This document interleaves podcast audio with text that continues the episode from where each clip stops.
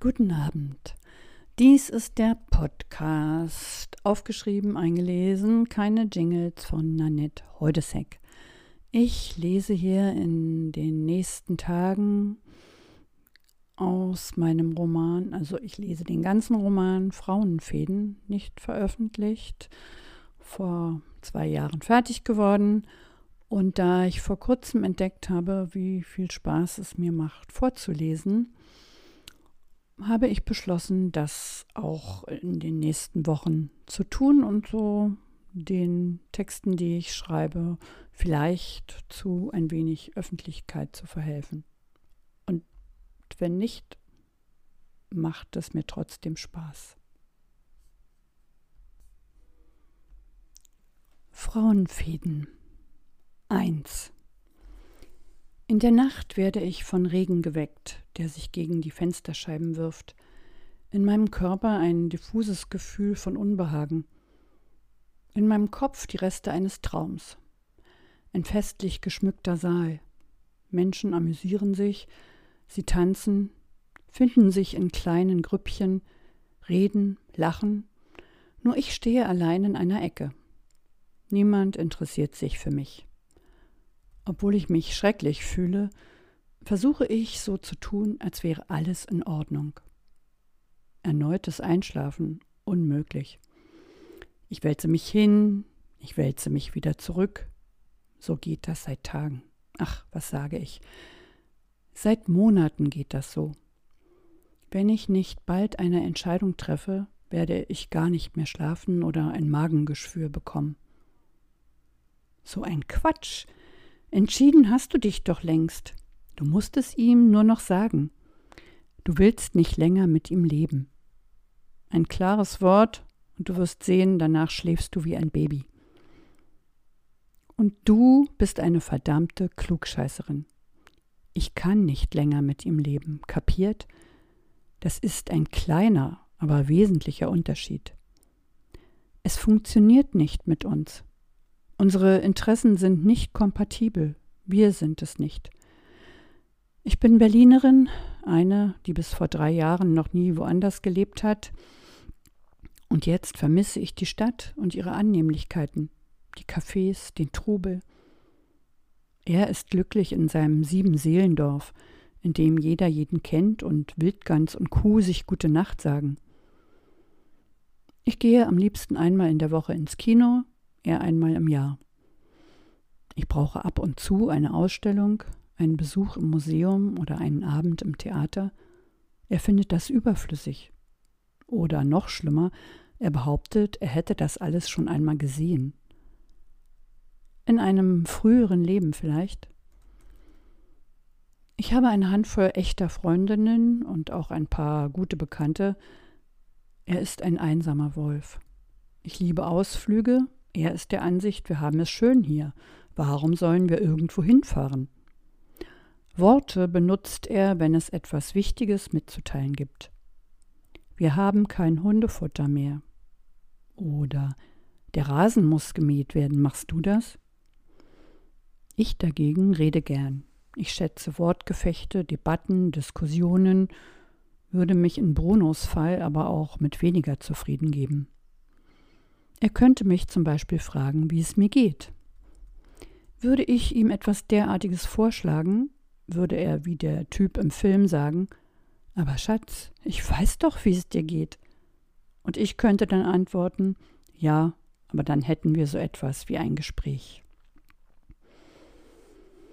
Ich bin seit 20 Jahren Nichtraucherin, er braucht jeden Tag eine Packung Gaulois.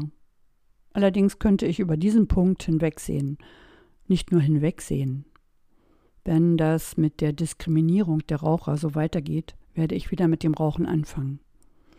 All die Nichtraucher und Veganer, die Abstinenzler und Buddhisten gehen mir auf die Nerven.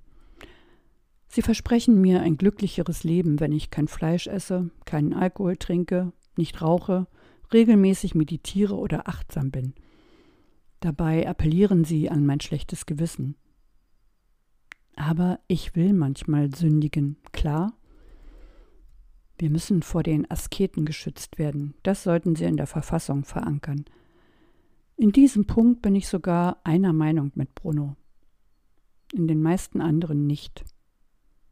Unser Denken findet auf unterschiedlichen Ebenen statt. Allerdings will ich nicht ausschließen, dass Bruno die Wahrheit sagt, wenn er behauptet, in seinem Kopf herrsche Ruhe und er wüsste nicht, worüber er nachdenken sollte. Angeblich ist dieses Nichtdenken, also das, was andere mühselig trainieren müssen, sein natürlicher Zustand.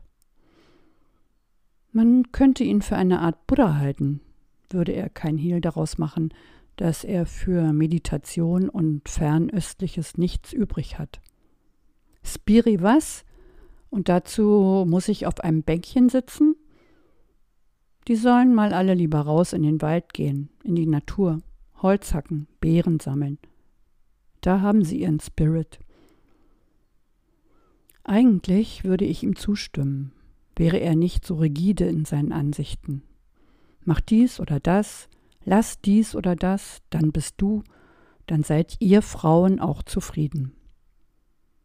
Bruno liebt Verallgemeinerungen und Frauen hält er für komplizierte und vor allem uneinsichtige Wesen.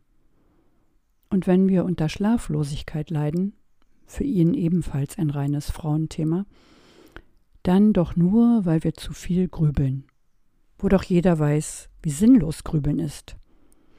Besser wäre, wir würden ein paar Tage lang Holz hacken, es ist offensichtlich, er mag Holz, oder uns jemanden suchen, von dem wir regelmäßig durchgevögelt werden. Dann könnten wir auch schlafen. Er benutzt das Wort Vögeln nicht, aber darauf läuft es hinaus. Eigentlich wird er nie obszön, nicht mal beim Sex. Manchmal habe ich das schon bedauert. Doch vor allem sollen Frauen eines nicht tun.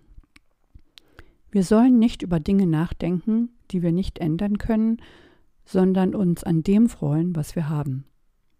Was nichts anderes heißt, als dass ich mich über ihn freuen soll. Theoretisch eine gute Idee. In der Praxis verdammt schwierig. Jedenfalls für mich. Aber ich habe auch keine Buddha-Natur. 2. Ein Sonnenstrahl tanzt durch die Blätter des Nussbaums, der vor meinem Fenster steht. Offensichtlich bin ich doch wieder eingeschlafen. Sofort bin ich mit meinen Gedanken wieder bei Bruno bzw. meiner Trennung von ihm. Wo soll ich hin, nachdem ich ihn verlassen habe? Eine eigene Wohnung kann ich mir bei den gestiegenen Mieten nicht leisten. Vielleicht könnte ich zurück zu Lisa und Babs in die WG. Sie würden zwar an meiner Zurechnungsfähigkeit zweifeln, aber aufnehmen würden sie mich. Das haben sie in den letzten Jahren immer getan. Ich könnte wieder auf das Hochbett im Gemeinschaftszimmer der sogenannten Galerie. Mit der neuen könnte ich es vielleicht auch aushalten. Wenn sie morgens Alle meine Zellen sind voll gut drauf singt, könnte ich mir Stöpsel in die Ohren stecken oder Enter Sandman von Metallica auflegen. Mit Lisa und Babs habe ich, von kleinen Unterbrechungen abgesehen, 15 Jahre zusammengelebt. Sie waren meine ersten Westfreundinnen. Ausgerechnet in ihre Kneipe hatte mich ein freundlicher Westmann in der Nacht vom 9. auf den 10. November 1989 entführt, nachdem er zuvor mit mir und zwei anderen Ostberlinerinnen kreuz und quer durch den Westteil der Stadt gerast war. Zum Schluss sind wir in einer für Kreuzberg damals so typischen Kneipen gelandet. Klein, immer etwas unordentlich, dunkel, verraucht. An den Wänden Schwarz-Weiß-Fotos von Leuten aus dem Kiez. Gemütlich und in jener Nacht so voll, dass man Mühe hatte, zum Tresen zu kommen. Aber das spielte keine Rolle. Es gab Freibier für alle. Man könnte sagen, das mit Lisa, Babs und mir war Sympathie auf den ersten Schluck. Beide Frauen haben Germanistik studiert, aber weder Lisa noch Babs konnten sich ein Leben als Lehrerin oder Lektorin vorstellen. Trotzdem hatten sie in den ersten Jahren unserer Freundschaft noch manchmal versucht, mich für die deutsche Romantik zu begeistern. Ohne Mühe können sie noch heute Gedichte von Uhland, Tieck und Hölderlin rezitieren. Das beeindruckt mich natürlich. Doch die Romantik ließ mich kalt.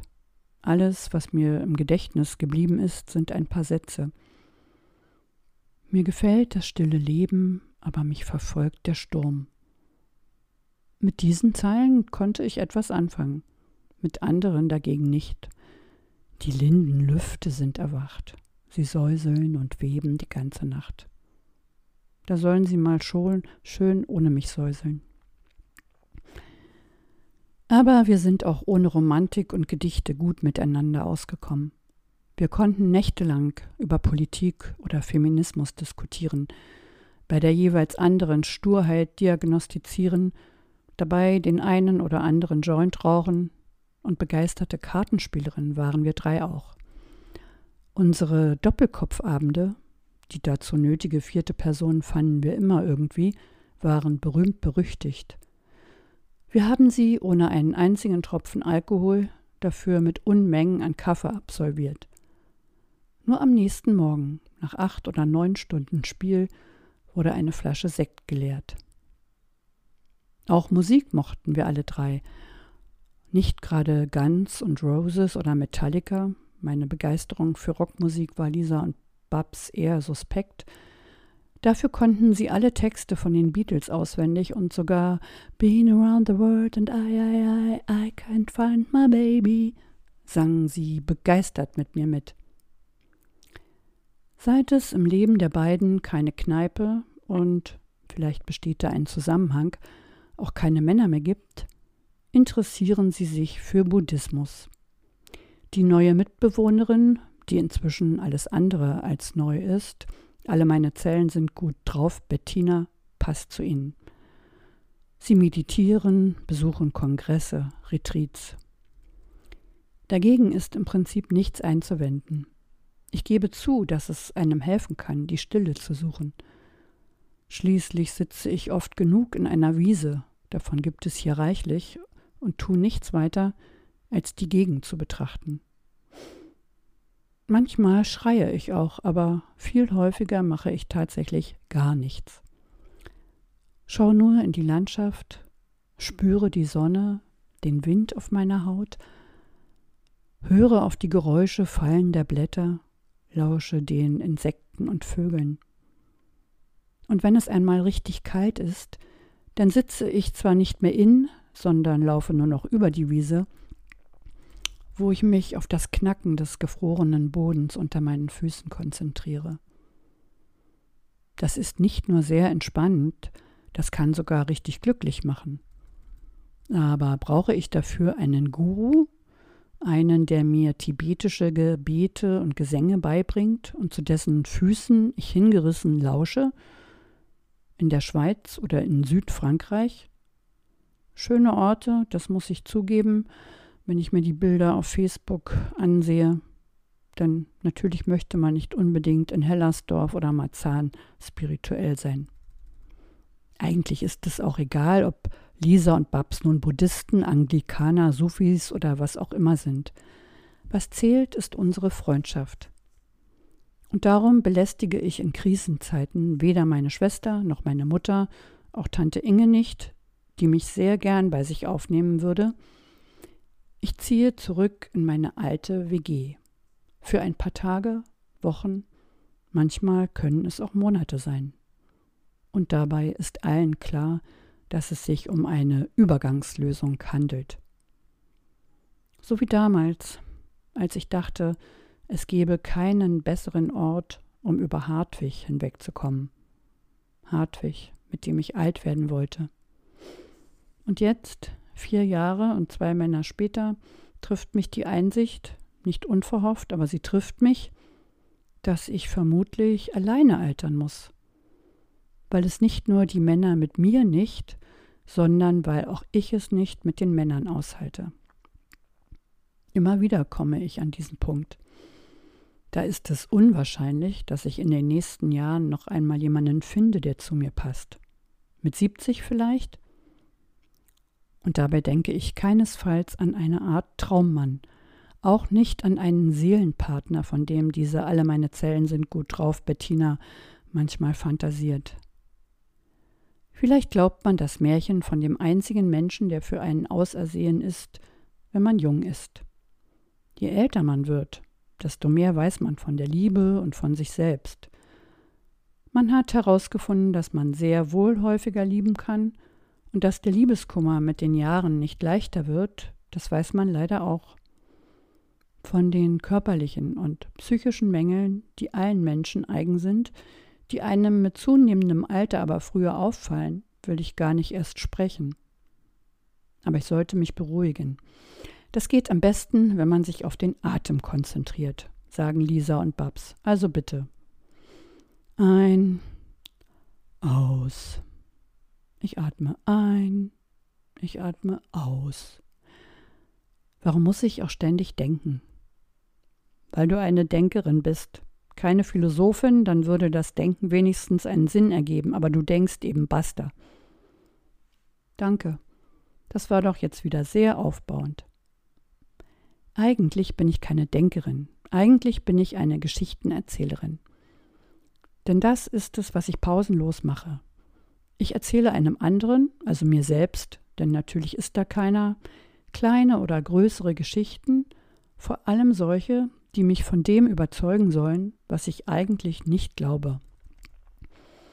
Geschichten derart, dass die Liebe Gegensätze überwindet. Nachts trenne ich mich von Bruno, am Tage versuche ich mich von der Dummheit dieser Idee zu überzeugen. Warum soll ich mich denn bitte trennen? Außerdem habe ich das schon zweimal gemacht in den letzten Jahren, und dann bin ich immer wieder zu ihm zurück. Genau. Aber aller guten Dinge sind drei. Deswegen solltest du jetzt eine endgültige Entscheidung treffen, nicht immer hin und her. Wenn du wirklich nicht bei ihm bleiben kannst, dann musst du gehen. Und dann überlege dir das nach drei Tagen nicht wieder anders. Ich habe mir das gar nicht nach drei Tagen wieder anders überlegt. Vielleicht beim ersten Mal. Beim zweiten Mal hat es länger gedauert. Drei Monate bestimmt. Immer musst du das letzte Wort. Mir reicht es jetzt. Konzentriere dich auf den Atem, auf die Nasenspitze oder den großen Zeh, meinetwegen auch auf den Speckring unter dem Bauchnabel. Die Gurus haben schon recht. Das unkontrollierte Denken ist aller Ärger Anfang. Während ich weiter atme und dabei versuche, das Denken zu vermeiden, sehe ich plötzlich Brunos schönes Gesicht vor mir und über mir, spüre seine Hände auf meiner Brust, an den Innenseiten meiner Schenkel, seine kräftigen Oberarme, die kühle Haut. Letzte Woche haben wir uns im Garten geliebt. Nur der Mond war unser Zeuge. Nach einigen Wochen sexueller Flaute war es wieder wie damals, als wir uns kennengelernt haben. Wir beginnen zärtlich, dann wird es leidenschaftlich und wild. Am nächsten Morgen war mein Körper mit unzähligen Mückenstichen übersät. Das ist doch auch Liebe, oder zählt das nichts? An wen bitte richtet sich diese Frage? An Manitou, du dumme Nuss. Wenn ich ihn bei der Arbeit beobachte, wenn ich sehe, wie er Öl verschmiert unter einem Auto hervorkriecht, wie er sich konzentriert allen Dingen zuwendet, seinen Pflanzen, dem Holz, wie er ebenso konzentriert kocht oder Musik hört, dann fühlt sich das richtig an. Dann denke ich, es spielt keine Rolle, wie viel man miteinander redet, ob einer mit einem Film, einem Buch, mit Dingen also, die mir wichtig sind, etwas anfangen kann. Er lässt mich nicht an dem teilhaben, was in ihm vorgeht, weil da nichts ist, das in ihm vorgeht? Na und?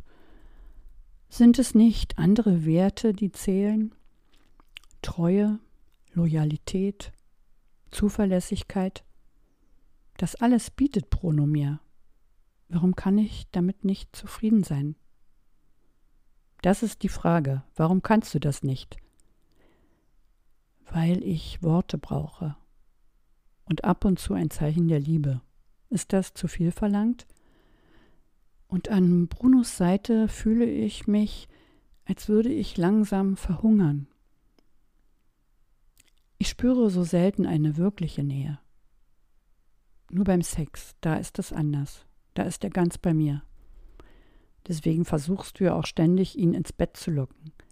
Ständig? Ich glaube, du spinnst. Bei diesem Durcheinander im Kopf hilft nur eine Strategie. Das Bett muss zügig verlassen werden.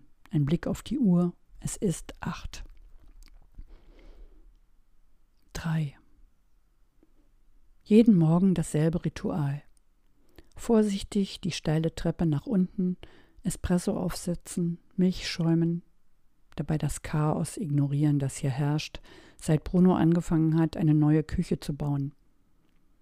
Auf der Butterdose ein Zettel. Hund draußen und gefüttert. Früher stand manchmal noch ein ILD dabei, Abkürzung für Ich liebe dich.